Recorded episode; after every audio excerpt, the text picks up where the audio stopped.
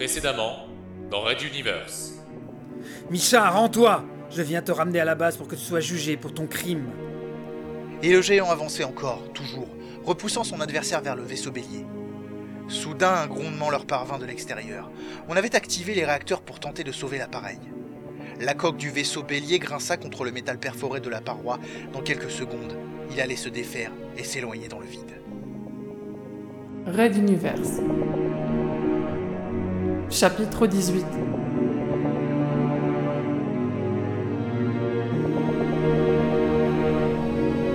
Sobrevivir.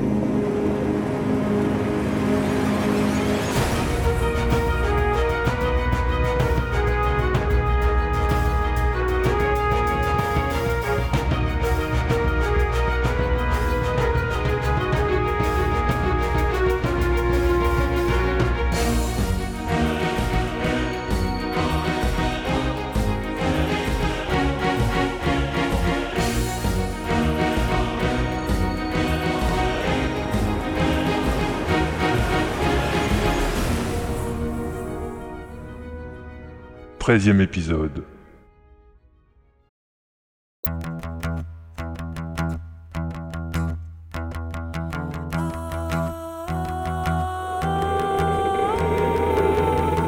Le vaisseau pirate se redressait, permettant aux deux frères de reprendre appui. Le visage en sang, un œil fermé, Misha ne s'amusait plus du tout. Et le regard haineux qu'il lançait n'augurait rien de bon. C'était très certainement ce regard qu'Esphir avait rencontré pour ses dernières minutes de vie. Le combat n'allait pas s'arrêter là, et visiblement le géant ne se rendrait pas. Igor prit enfin, sans doute un peu tard, la mesure de son erreur de se mesurer à l'indestructible Misha. Alors qu'il en soit ainsi. Il serra la poignée de son épée et repartit à l'assaut dans un nouveau hurlement.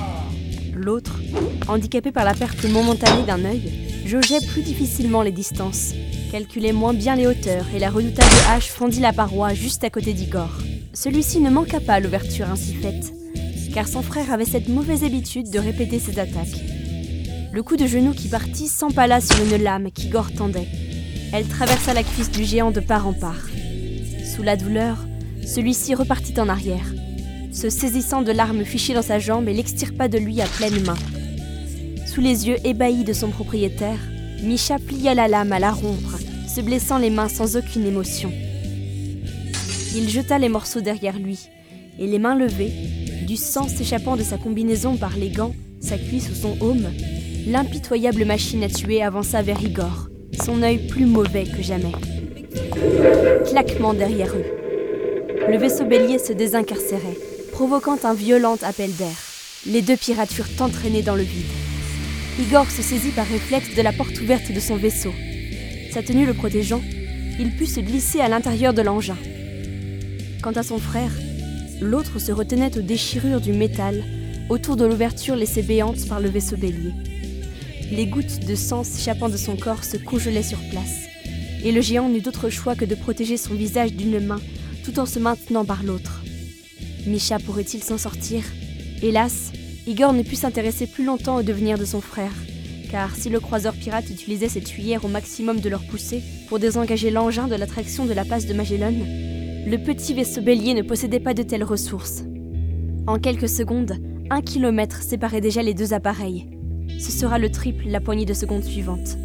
Et très vite, il disparaîtra dans le gargantua stellaire.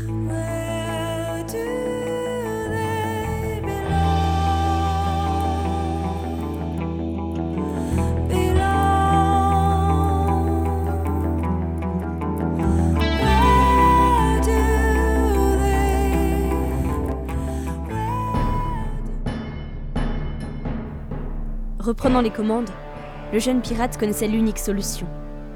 Il allait devoir entrer dans la passe, en transition, et il ne pourrait revenir qu'une fois arrivé de l'autre côté. Un voyage de plusieurs semaines, seul, dans les quelques mètres carrés de son appareil. Les compresseurs dimensionnels tiendraient-ils? Les rations de survie suffiraient-elles? Il redressa la pointe du vaisseau bélier, droit vers la passe. Les moteurs étaient encore chauds. Il allait pouvoir plonger. Igor enclencha les calculateurs et plongea en transition face à la passe de Magellan.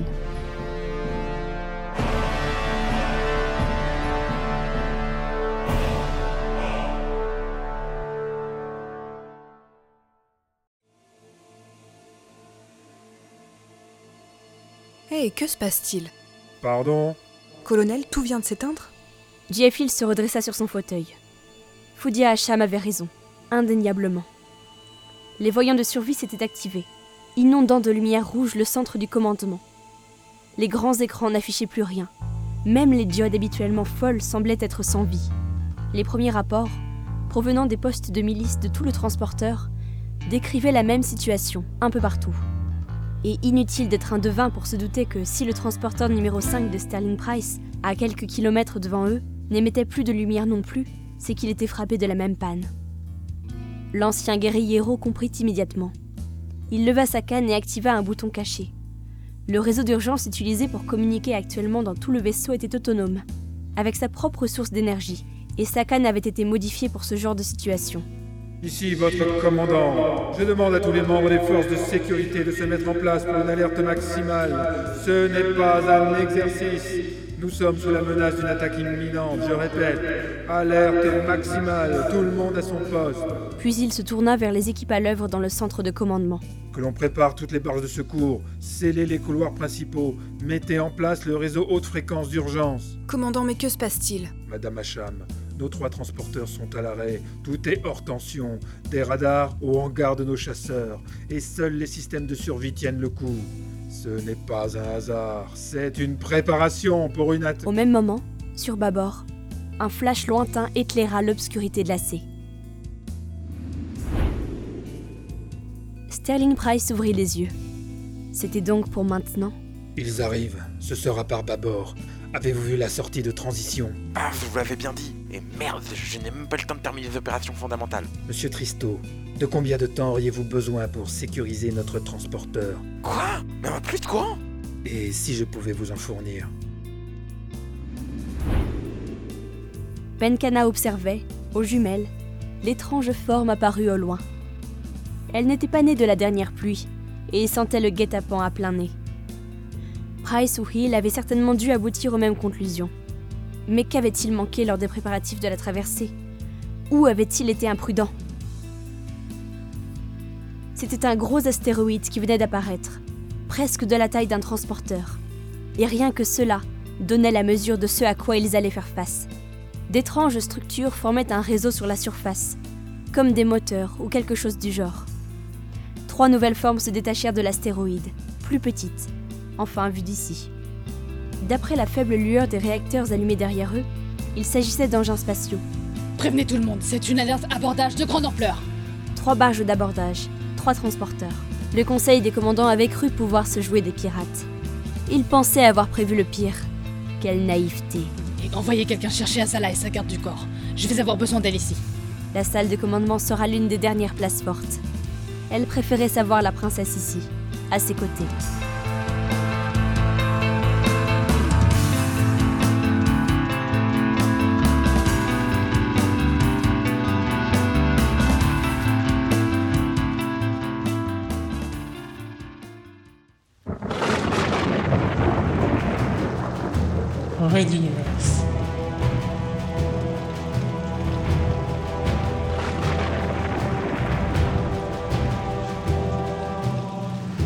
À suivre. Retrouvez les musiques originales, les chapitres complets et les livres numériques de la saga sur reduniverse.fr.